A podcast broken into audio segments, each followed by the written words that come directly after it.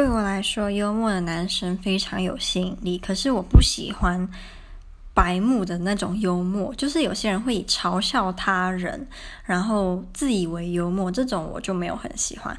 我喜欢的幽默的男生，好像我觉得有点自虐吗？就我很喜欢那种，比如说我在跟他讨论我。对某件事情的观点好了，然后他发现我有很矛盾，或是他觉得不合理的地方，可是他不会用那种指责，而是有点好笑的方式跟我说的时候，我会觉得他很有吸引力。就是我喜欢那种智力上被碾压的感觉，是不是有点 被虐？就我很喜欢那种感觉到那个人比我聪明很多，然后他很优秀，我就会。